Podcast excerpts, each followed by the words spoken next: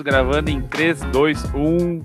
Começou o nosso segundo episódio de teste do nosso podcast, nosso convite para quem quer vir tomar um café conosco. Então, bora tomar um café que tu tem aí teus 20, teus 30 minutos. Eu não sei quanto tempo vai durar, a gente não programa, muito, não programa muita coisa, mas é um convite para quem está querendo tomar um café com a gente, de quem está querendo ter uma conversa diferente, de quem está querendo parar um momento no seu dia e trocar uma ideia sobre alguma coisa que tem a ver com negócios, com vida, com gestão, com pessoas, com ser humano. Não sei, depende para que caminho isso vai seguir. Isso aqui é um bate-papo, então a ideia é que a gente não fique falando coisas que são muito teóricas e muito conceituais. A gente vai falar da nossa vida. E por que, que isso acontece? Porque aqui na Ford, acho que o nosso bem mais precioso, não só na Ford, mas no mundo, são as pessoas. E aí, hoje, eu não sei que hora que tu tá ouvindo isso, se é de manhã, se é de tarde, se é de noite, não importa. Espero que seja no momento bom do teu dia. Eu tô aqui com o Gus. Tudo bom, Gus? E aí, Becker? Tranquilo? Quem é o Gustavo? Gustavo, Gustavo é um Gustavo é um músico apaixonado por composição, e aí acho que por causa disso me tornei um cara, um criativo que eu consigo, onde, e na Ford eu acho que é o lugar que eu consigo exercitar muito isso. É, e por isso que eu fico muito feliz em poder trabalhar aqui. Eu sinto que eu, eu não me sinto fazendo a mesma coisa todos os dias, e acho que é isso que eu quero para minha vida. Muito bom. E eu sou o Becker, eu sou um cara que fala e gosta de falar sobre qualquer coisa em qualquer lugar. É, dou minha cara tapa para muita coisa e é por isso que eu amo estar na Forti, porque aqui tem espaço para dar a cara tapa em todos os lugares, tem espaço para o cara errar, para o cara acertar e tem umas pessoas aí que acabam apoiando a gente. Hum. Gus, te chamei para tomar esse café hoje, é, principalmente porque aqui na Ford a gente se coloca no mercado muito como consultoria em gestão estratégica, né? A gente se, se orienta assim, digamos, às vezes é até um pouco difícil de explicar o que a gente faz, então a gente acaba resumindo em consultoria em gestão estratégica. Só que quando a gente chega nos lugares é, para trocar uma ideia, para conhecer aquele negócio, independente se ele está começando, se ele está numa fase de desenvolvimento, se ele é consolidado, tem mais de 70 anos de história, como alguns dos nossos clientes, uh, independente do seu contexto, às vezes a gente vê algumas coisas que tangem a estratégia e que não estão funcionando às vezes empresas que são muito grandes, que pô, tem uma estratégia que ela é super estruturada, que tem grana para poder fazer rodar, não está funcionando. E aí eu queria começar esse nosso papo te perguntando, por que, que tu acha que estratégias não funcionam? É, nessa tua fala, eu, eu acho engraçado quando a gente ouve a palavra uma estratégia super estruturada, né? Porque o que, que é uma estratégia super estruturada? E acho que em muitos lugares que a gente passa, muitas empresas acabam pensando que eles realmente têm uma estratégia super estruturada, afinal ela foi feita pela mais alta gestão, a mais, mais capacitada e alta gestão da empresa, que fizeram ou por um, um grande time que veio de fora de fazer esse desenho e fez profundas análises, analisou todo o mercado e aí chegou com uma estratégia super estruturada. E aí as pessoas que vão executar essa, aquela estratégia olham aquilo e pensam, tá, mas o que, que é isso? Da onde isso surgiu? Por que isso tudo? O quê? Tá, por que, que a gente está indo para lá? E aí, esse, esse é o grande ponto, assim, é, que eu vejo. É, quando as, eu, eu gosto muito daquele ditado de ninguém lava um carro alugado. É, se as pessoas não sentem que é seu, elas não tendem, elas tendem a não cuidar. Então elas tendem a, elas estão ali, estão recebendo, né, para trabalhar, então elas vão naturalmente executar algo que mandaram elas fazer, né? Só que não espere nada mais do que isso. Se a pessoa não, for, não se sentir dona daquele negócio, não se sentir dona daquela estratégia, se aquela estratégia teve algum errinho, teve algum erro de cálculo de rota, não espere que as pessoas vão naturalmente pensar numa rota alternativa. Né? Elas vão fazer o que mandam elas fazerem, fugiu daquele caminho, ah, eu não sei, eu estou fazendo o que me mandaram. E acho que esse é um, um grande problema, assim, das estratégias estruturadas, de como as pessoas acabam não sendo envolvidas, e esse, e esse envolvidas também tem um baita problema, né? É, eu acredito muito na, na, na, ideia de que envolver as pessoas na construção de alguma coisa e dar um significado para aquilo é o que faz a diferença. Mas aí tem muitas empresas que falam, não, mas a gente envolve as pessoas, todas as pessoas participarem. E aí, como? Aí tu pergunta, né, como? Como que elas foram envolvidas? Então, a gente mandou surveys para todos, todos responderam um questionário, a gente pegou a opinião, ouviu todo mundo, todos os gestores fizeram uma reunião com os seus times onde eles fizeram perguntas e o pessoal pôde contribuir. Tipo, sabe, sabe aquela contribuição para inglês ver, assim? Ou a contribuição de, tipo, para dizer que teve. Mas não Sim. teve um nível de vínculo nenhum. E quando fala isso, eu fico, fico perguntando assim para mim mesmo. Será que se alguém, sei lá, eu que namoro, tem problema na família, dissesse assim, não, eu, eu quero conversar contigo. Será que alguém manda algum survey para conversar? Na vida, assim, no, no, dia a dia, na vida real mesmo, sabe? Acho que Boa. ninguém faz isso. Pelo menos eu espero que ninguém faça, né? Eu quero a tua opinião. Quero muito ouvir de ti. Responde isso aqui pra mim. E, e... Exatamente. Pode falar, pode falar. Não, eu, eu ia dizer que às vezes a gente, quando olha para a estratégia, assim, quanto maior vai ficando a empresa, menos proximidade vai tendo teoricamente, né? Uhum. Bem teoricamente. E aí surgem números, né? Porque aí tu começa a cascatear números. E aí tu quer tu tenta fazer com que as pessoas lá na linha de frente uh, se sintam representadas pela estratégia, porque o número que ela alcança está desdobrado de um número que a área alcança, que está desdobrado de um número que a diretoria decidiu numa reunião num hotel numa cidade da Serra Gaúcha no inverno, no dia que teve neve durante a noite, teve é, jantares com vinhos caros. É, e eu tô estereotipando pra caramba, assim, acho que é, é um, um, bom estereótipo daquelas empresas que vão pro hotel e fazem isso.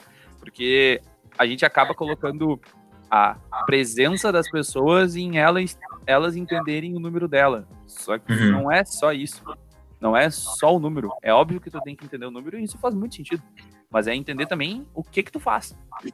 Eu ouvi um negócio muito, muito louco uma vez que é ao questionar essa questão de não, mas as pessoas são envolvidas, todas elas, eu ouvi isso, né, as pessoas são envolvidas, todas elas têm suas metas próprias. As metas não são só da diretoria, a gente isso é cascateado até a ponta, até o cara que tá lá na ponta. E aí isso estimula o potencial criativo das pessoas, porque elas têm essa meta própria. E aí eu fiquei pensando assim, aonde? Tipo, aonde que ela recebe uma, uma tarefa, um objetivo, de sei lá da onde que ela recebe aquilo e diga, tua responsabilidade é bater isso aqui. Já parou pra perceber o quanto isso não é meio na lógica da, da do gabarito da prova da escola, assim. Tem que atingir isso aqui. Se tu fizer diferente, se tu for por outro caminho, se for diferente, tá errado.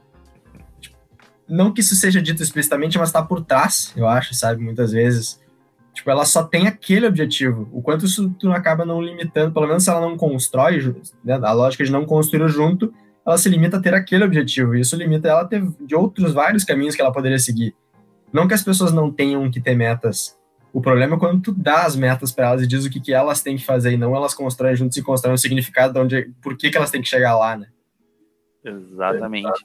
E acho que tu falou de um ponto de lógica de, de ensino, assim, e é muito louco. No outro episódio, eu estava conversando com a Paulinha e a gente também chegou no ponto de modelo educacional e cada vez mais está presente, pelo menos para mim. Acho que para ti também, a gente compartilha um pouco disso, né? Uhum. O quanto que. E aí eu vou pegar a faculdade como exemplo, porque geral, geralmente quem está em posições é, de maior nível hierárquico em empresas e que acaba desenhando essas estratégias, elas geralmente passaram por uma faculdade. Mas o modelo de ensino que a gente tem hoje não nos orienta para a gente pensar diferente. Ele não nos permite. Na verdade, o único momento que ele nos permite, a gente criou o conceito de trabalho. Porque tu só tem duas coisas na faculdade, ou tu tem trabalho ou tu tem prova. Às vezes tem seminário. Só que o seminário é um modelo de trabalho. E que tu tem que seguir aquilo que aquele professor está te dizendo. Porque é o único jeito de tu, é o único jeito de tu validar o teu conhecimento. Então, tu passa cinco anos da tua vida quatro anos da tua vida, sete anos da tua vida. Eu tô passando oito quase já. Mas tu passa tanto tempo da tua vida é, estando num ambiente que não te permite pensar diferente. Que não te permite questionar. E aí, às vezes, parece que o questionar dentro do ambiente educacional é, é como se tu quisesse tirar o corpo da jogada, sabe? É, e eu vejo isso porque agora a gente está tendo uma, uma disciplina, eu e o Gus, a gente é colega na faculdade, a gente está tendo uma disciplina de, de, de, de análises financeiras. É, que está sendo dado por uma pessoa que não é a mesma pessoa que dava a disciplina anteriormente. Essa pessoa que está falando da disciplina agora, ela está dando muito um olhar de mercado financeiro. A pessoa que dava disciplina anteriormente estava dando um olhar muito gerencial de empresa, né? De tu te colocando enquanto aluno dentro da empresa e tu analisando aquilo. São pontos de vista diferentes.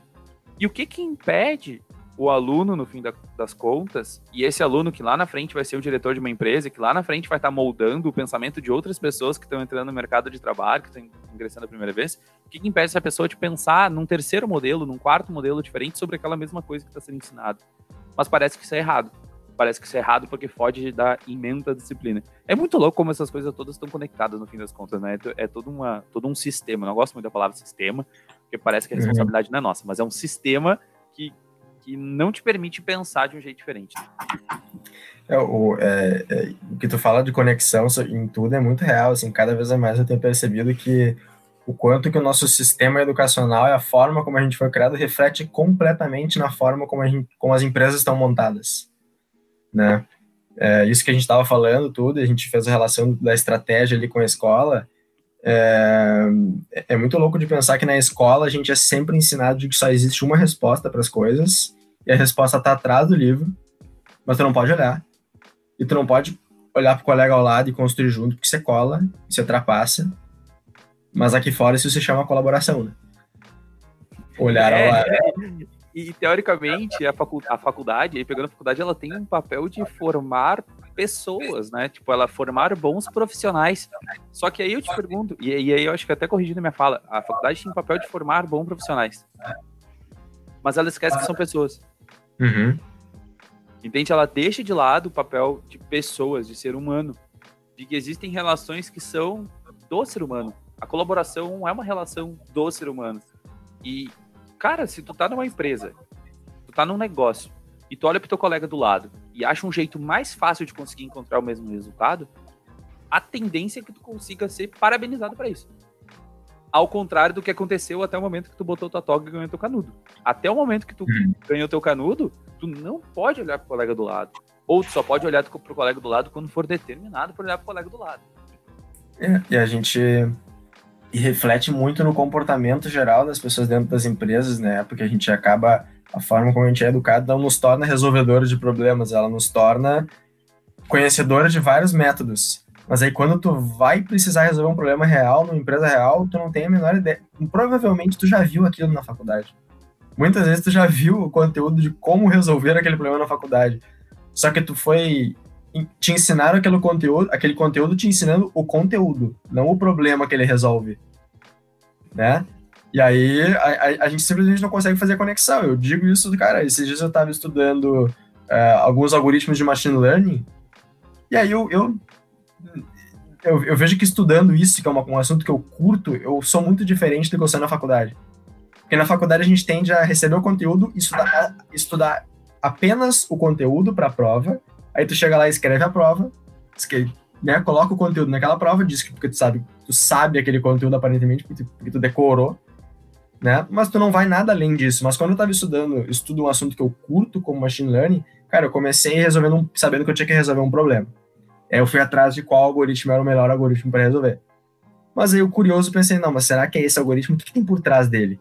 E aí tu começa a estudar, quando tu vê, tu tô com, tô com 15 abas abertas, e eu já estudei estatísticas, já estudei cálculo, já estudei, e eu comecei a ver que tinha um monte de coisa ali no meio que eu aprendi na faculdade coisas que eu aprendi em cálculo, em equações diferenciais, que eu nunca tinha, tinha tido a menor noção de que aquilo era usável na vida real, aonde aquilo era usável na vida real, né? É aquela mesma lógica do para que, que a gente ensina logaritmo no colégio se as pessoas não vão usar.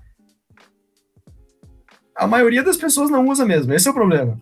Mas muita gente usa, só que a gente não é ensinado no colégio que a gente precisa, né, como conectar o conteúdo ao problema de verdade. A gente só recebe a aquele conteúdo. Mesma, a mesma discussão acontece para método, né?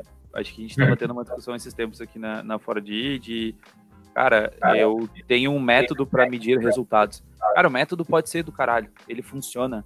Funciona. Se um método um dia foi descrito, ele virou um livro, ele virou um artigo, ele virou uma publicação, sei lá, ele foi compartilhado, é porque ele funcionou num contexto. Mas é esse o ponto, contexto. Quando eu tenho um método lá na faculdade, ou quando eu tenho um ensino, e, e eu tô achando bizarro como que essas coisas têm a ver, né? É, tu acaba aprendendo um método, mas tu não aprende contexto. E, cara, aprender contexto não é ensinar a história que estava por trás. Quando tá fazendo engenharia de produção, todo mundo vai passar por um momento de aprender como é que funcionam, funcionavam as fábricas da Toyota, qual que é a história da Toyota e não sei o que, por que surgiu o Lean. Não é isso que é entender contexto. Entendeu? Isso é entender história. É uma coisa. Entender contexto é mais profundo, é entender os porquês daquilo está acontecendo, é olhar para os números que estavam presentes e os números que tu consegue depois, como as pessoas se sentiam antes, como as pessoas se sentem depois. Isso é entender contexto. E aí tu é ensinado assim numa faculdade inteira e chega no mercado, primeira coisa que tu faz, uh, que tu faz não, né, mas que, que, muita gente faz, assim, uma das primeiras coisas é, cara, beleza, agora qual o método que eu vou usar para resolver isso aqui? Cara, não sei, pode ser o teu método. A gente pensar no problema, né? A gente pensar Exato. qual é o problema que tem. Exatamente, exatamente. E às vezes até ingessa a parada, dizendo assim, não, é, definição de problema é uma etapa do método. Tá, mas quem disse que a definição de problema, e, e tudo bem, ela pode ser etapa de um método, mas pode ser que ao definir o problema, tu entenda que tem outro método que mais se encaixa com aquela realidade.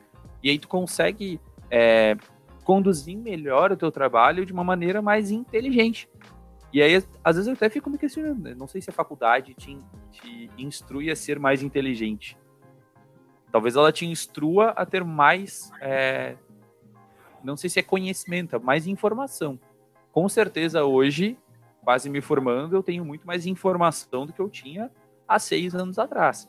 Ok, Agora, eu ter mais conhecimento dependeu muito mais de entender os problemas que eu estava enfrentando, o que, que eu poderia fazer, para que lado que eu vou, do que necessariamente as aulas que eu tive.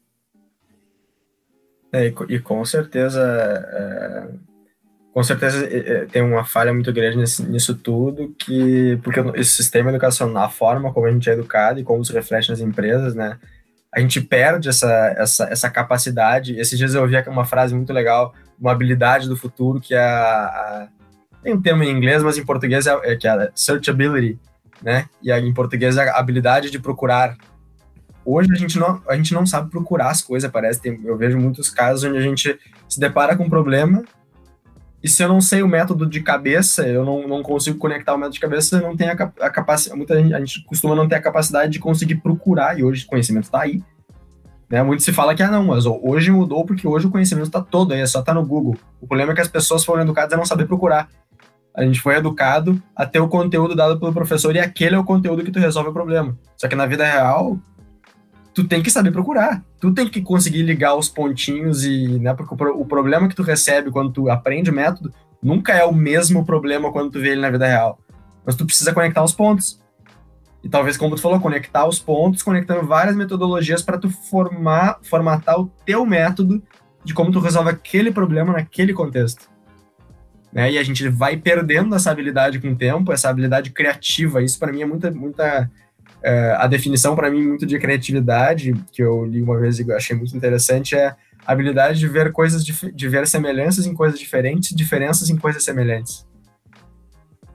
Então eu consegui conectar os pontos. Eu vejo um problema e eu conecto eu, eu, eu vejo semelhança entre várias coisas e diferenças e consigo moldar uma nova coisa para resolver aquele problema naquele contexto. E acho que a gente vai perdendo essa habilidade criativa com o tempo. Tem até um. Só para finalizar, assim, antes de, de, de falar, eu, eu ouvi esses, esses dias uma fala do Ken Robinson muito, muito boa, assim.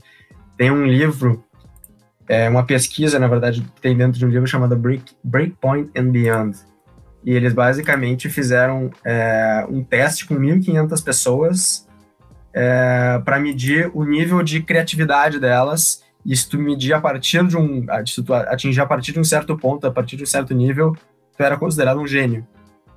Tá? E eles fizeram. E, e tinha várias perguntas, como quantas, quantas possibilidades de uso tu tem para um clipe de papel. É uma parada de, totalmente de criatividade, assim, para ver quantas quantas soluções as pessoas conseguiam surgir assim. E eles fizeram com um grupo de controle de 1.500 pessoas. E tem um ponto interessante. Essas 1.500 pessoas eram crianças do jardim de infância. Quantos por cento de pessoas dessa, dessa população tu acha que atingiu o nível de gênio? Ah, deu numa faixa entre 75 e 100. 98% das crianças foram consideradas gênias pela pesquisa. Só que essa pesquisa era longitudinal. Então eles fizeram isso, foram repetindo essa pesquisa com essa mesma população ao longo dos anos. E esse índice de 98% foi crescendo, foi decrescendo muito rápido. Qual é o problema? Qual é a, causa disso? Elas começaram a ser educadas. Elas começaram, elas passaram a entrar no colégio começaram a perder naturalmente por causa do, do, do formato de educação essa, essa capacidade de criação. Né? Muito bom. É, é muito louco isso, cara. É muito louco. Eu acho que tem uma um negócio no mercado de trabalho, na empresa, a gente fala que a gente gosta que as pessoas tenham visão sistêmica, né? É, queremos que você tenha visão sistêmica, tá lá. Descrição de vagas, é, vai entrar lá no teu LinkedIn, vai ver vagas, vai ter visão sistêmica. Tá ok. Tá. Aí tu para pra pensar em como tu é ensinado, né? Durante a faculdade, digamos assim, que é o ambiente de forma profissional. Teoricamente, hoje eu acho que tem, acho que hoje tem muitas, muitas alternativas. É, e aí, quando tu para para ver a faculdade, tu tem exemplos como o que eu vivi de professores que não queriam saber, após a apresentação de um trabalho, o que que tu tinha entendido. Ele queria saber o que que tu tinha decorado daquele trabalho. E o pior, eu passei por uma situação em que tinha lá 10 trabalhos sendo apresentados, né? É, e aí, após, a, após cada trabalho, ele sorteava alguém para perguntar alguma coisa. Ah, sei lá, o Gus lá apresentou sobre é, canetas azuis lá, e aí eu tenho você sorteado, o Becker caiu. Se eu errasse a pergunta que ele me fez, eu ia ser descontado ponto. Só que ele não fazia perguntas do tipo, o que que tu entendeu? Porque, ok, se fosse isso, pelo menos eu ia poder falar, cara, eu entendi que canetas são azuis. Mas não, era qual o tamanho médio das canetas azuis? Cara, pra que que eu vou saber isso? Entendeu? Tipo, o que que isso, o que que isso impacta no meu entendimento em, em entender de fato o que que é o negócio, em entender aquilo. E aí tu entra no mercado e tu quer que as pessoas tenham é, visão sistêmica. Beleza, vamos ter visão sistêmica como? Se todo aquele processo de influência que tu tem não te faz com que tu tenha visão sistêmica, faz com que tu decore dados. E aí tu tem lá um problema que é complexo, e, e geralmente empresas resolvem problemas complexos, né? que cai na tua mão e aí tu pergunta, a pessoa te pergunta assim, tá, o que que tu entendeu? Ah, eu entendi que é esse dado, esse dado, esse dado. Não, mas o que que tu entendeu? Qual é a conexão que esse dado tem com o que está acontecendo no mundo? Qual é a conexão que esse dado tem com o que está acontecendo no mercado? Qual é a conexão que, que, que esse dado tem, que, sei lá, conecta com as coisas que tu já viveu e que tu percebe que tu consegue levar adiante? Então, eu acho que quando a gente fala de modelo educacional, o mais legal de perceber é isso, que a maneira como a gente está avaliando as pessoas não forma o profissional. E é isso que é o mais louco. É, é, a faculdade se colocar como uma grande formadora de profissionais, mas ela não percebe que são nessas pequenas interações que ela vai conseguir gerar alguma coisa. E não na prova, não na emenda da disciplina. E aí tu tá lá no mercado voltando lá naquela pergunta anterior, querendo que a pessoa faça estratégia, né? Querendo que a pessoa conecte a estratégia com o dia dela. Como é que ela vai conectar a estratégia, né, com o que ela faz, se ela foi ensinada o tempo todo a simplesmente olhar para aquele número e dar uma resposta ao número, a coisa, e não ao contexto que ele está fazendo parte. Isso tudo tem muito a ver com com a, a, a, questão de como eu encontro soluções alternativas dentro de uma estratégia, né? Porque o mundo é ultra dinâmico e é um, a gente vive no meio de um caos, então aquela estratégia provavelmente ela vai mudar no meio do caminho. E é muito importante que a gente tenha times que tenham esse poder, essa capacidade criativa de conseguir desviar a rota no meio do caminho e improvisar, sabe? E entender no meio do caminho e olhar para olhar para aquele mar de possibilidades de, de, por onde ou que outros lugares a gente pode ir, que outras rotas a gente pode traçar para desviar dos, dos problemas que a gente teve no meio do nosso planejamento. Né? Só que muitas vezes a gente planeja e aí deu errado e aí as pessoas primeiro não se veem donas daquilo, então elas não elas tendem a não nem pensar nessas rotas alternativas e quando pensa, a gente acaba muitas vezes tão limitado, né, por causa da forma como a gente veio sendo criado. Mas, é, quando eu comecei a ouvir sobre esses novos modelos de educação, eu comecei a pensar, ah, que vontade de nascer de novo, né, velho? Que vontade de nascer de novo. E aí, acho que essa é a solução, é tu começar lá embaixo, começar lá no início, pra gente ser criado assim. Porque hoje não tem mais jeito. Eu pensava, né? Hoje não dá mais, porque hoje a gente já foi criado assim. Não tem como mudar. E aí eu, tendo uma conversa com, com um pessoal que manja bastante do assunto, eles foram falando, e aí eu me dei conta que, na verdade, a gente sempre é assim. A gente, todo mundo nasce com isso e a gente sempre é assim. A gente só não usa no lugar certo. Por quê? Eu comecei a olhar a forma como eu estudava machine learning, por exemplo. E era exatamente essa lógica de quando eu me sinto dono do negócio, porque eu curto aquilo, eu acho aquilo legal, eu me interesso por aquilo, cara, eu vou atrás, entendeu? Eu, eu consigo ir além dos da, das, da, do que me impede da viseira, aquela do cavalo, sabe? E além, e eu consigo abrir aquilo, eu consigo olhar para vários lados e ir aprendendo o que tem por trás para conseguir usar aquela criatividade, né? E montar várias, olhar para todas as possibilidades e montar uma solução ali. Então eu vi que não, não, não necessariamente tu precisa aprender de novo, é, ser educado to, tudo de novo, sabe? A gente consegue desenvolver essa capacidade durante o dia a dia, desde que a gente veja significado no que a gente faz e curta aquilo. E aí esse está muito no papel da liderança, acho que eu vejo hoje, assim, o papel da liderança como um curador desse, desse um, um facilitador desse ambiente, né?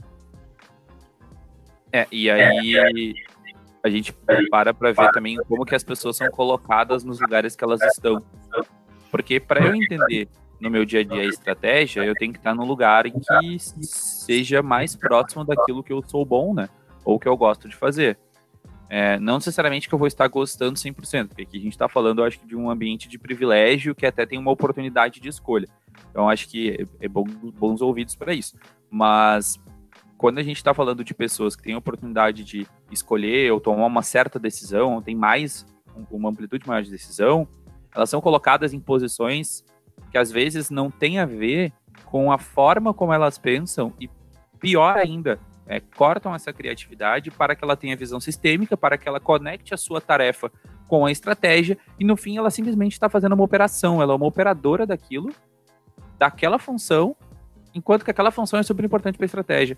E, e, eu falo isso lembrando de um exemplo de, um, de uma cliente nossa que a gente estava trocando uma ideia e ela disse assim, putz, essa função aqui, nessa área que eu trabalho, é muito analítico.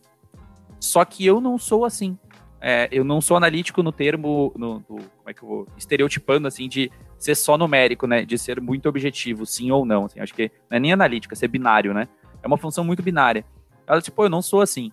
Eu gosto de viajar, eu gosto de tentar descobrir uma coisa nova, eu gosto de fazer de um jeito diferente. Só que eu fui sendo podada para eu poder me encaixar aqui dentro, né? Se antes eu era redonda, agora eu tenho que ser, sei lá, eu é, hexagonal, né? Me cortaram ali uns pedacinhos para eu poder me encaixar direitinho e essa pecinha fazer sentido aqui dentro.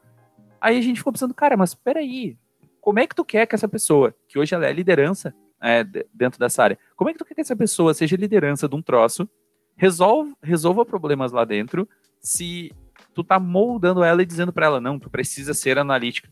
Cara, tu tem que ter habilidades de análise, mas tu tem que pegar aquilo que tu tem de bom e conseguir usar aquilo que tu tem de bom para converter aqueles resultados positivos. E aí, se tu não é a melhor pessoa para fazer análise, beleza, vamos deixar para um par fazer isso. Vamos puxar um, um liderado para fazer isso. Vamos trazer essas pessoas para o jogo mas aí volta lá na pergunta inicial: como é que tu quer fazer com que a estratégia funcione se tu não tá olhando para o que as pessoas têm de melhor ao colocar elas naquelas posições, isso tá transformando aquelas posições em caixas. Porque hoje, teoricamente, a gente faz consultoria, né? Ah, não, porque o consultor, ele tem que ser a pessoa assim, assim, assim. Cara, tem gente que trabalha com a gente que não tem nem um pouco o estereótipo de consultor. E não impede nem um pouco dessa pessoa estar tá lá dentro. Assim como a pessoa que tem estereótipo de consultor, não quer dizer que ela faça aquilo mal, não tem nada a ver com isso. Tem a ver que tem a ver com que não tem a ver com a pessoa, tem a ver com a entrega que tu quer fazer. E as pessoas vão ter jeitos diferentes de fazer aquela entrega, né?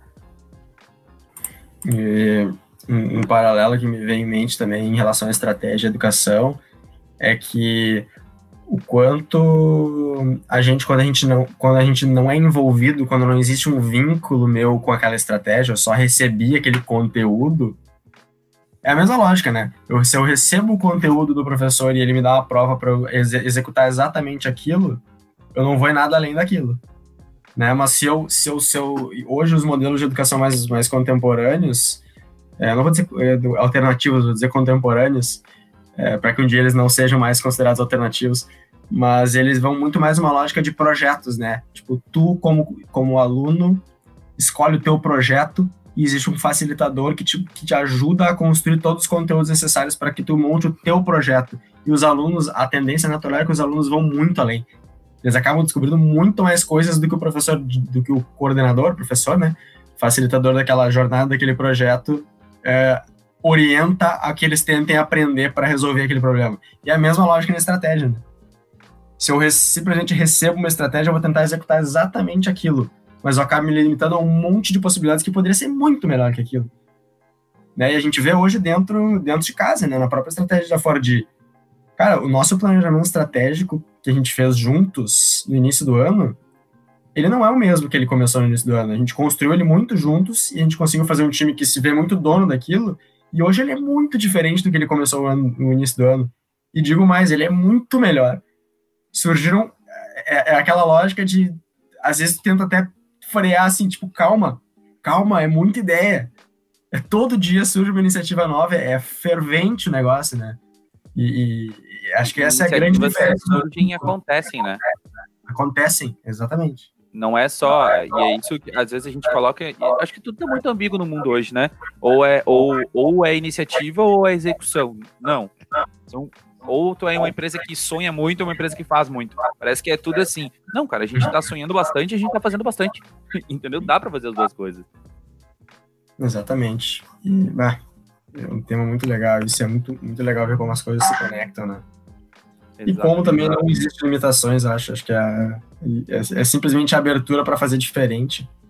Que as pessoas, como a gente disse antes, as pessoas são assim.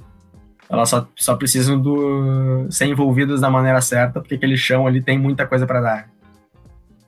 Tem muita. É. Não, é um, não é um deserto, mas tem aquela história do, do próprio Ken Robinson do deserto lá, né? Que era um deserto que não, não chovia, não tinha nada vivo lá, mas um dia choveu por um, alguns dias no inverno.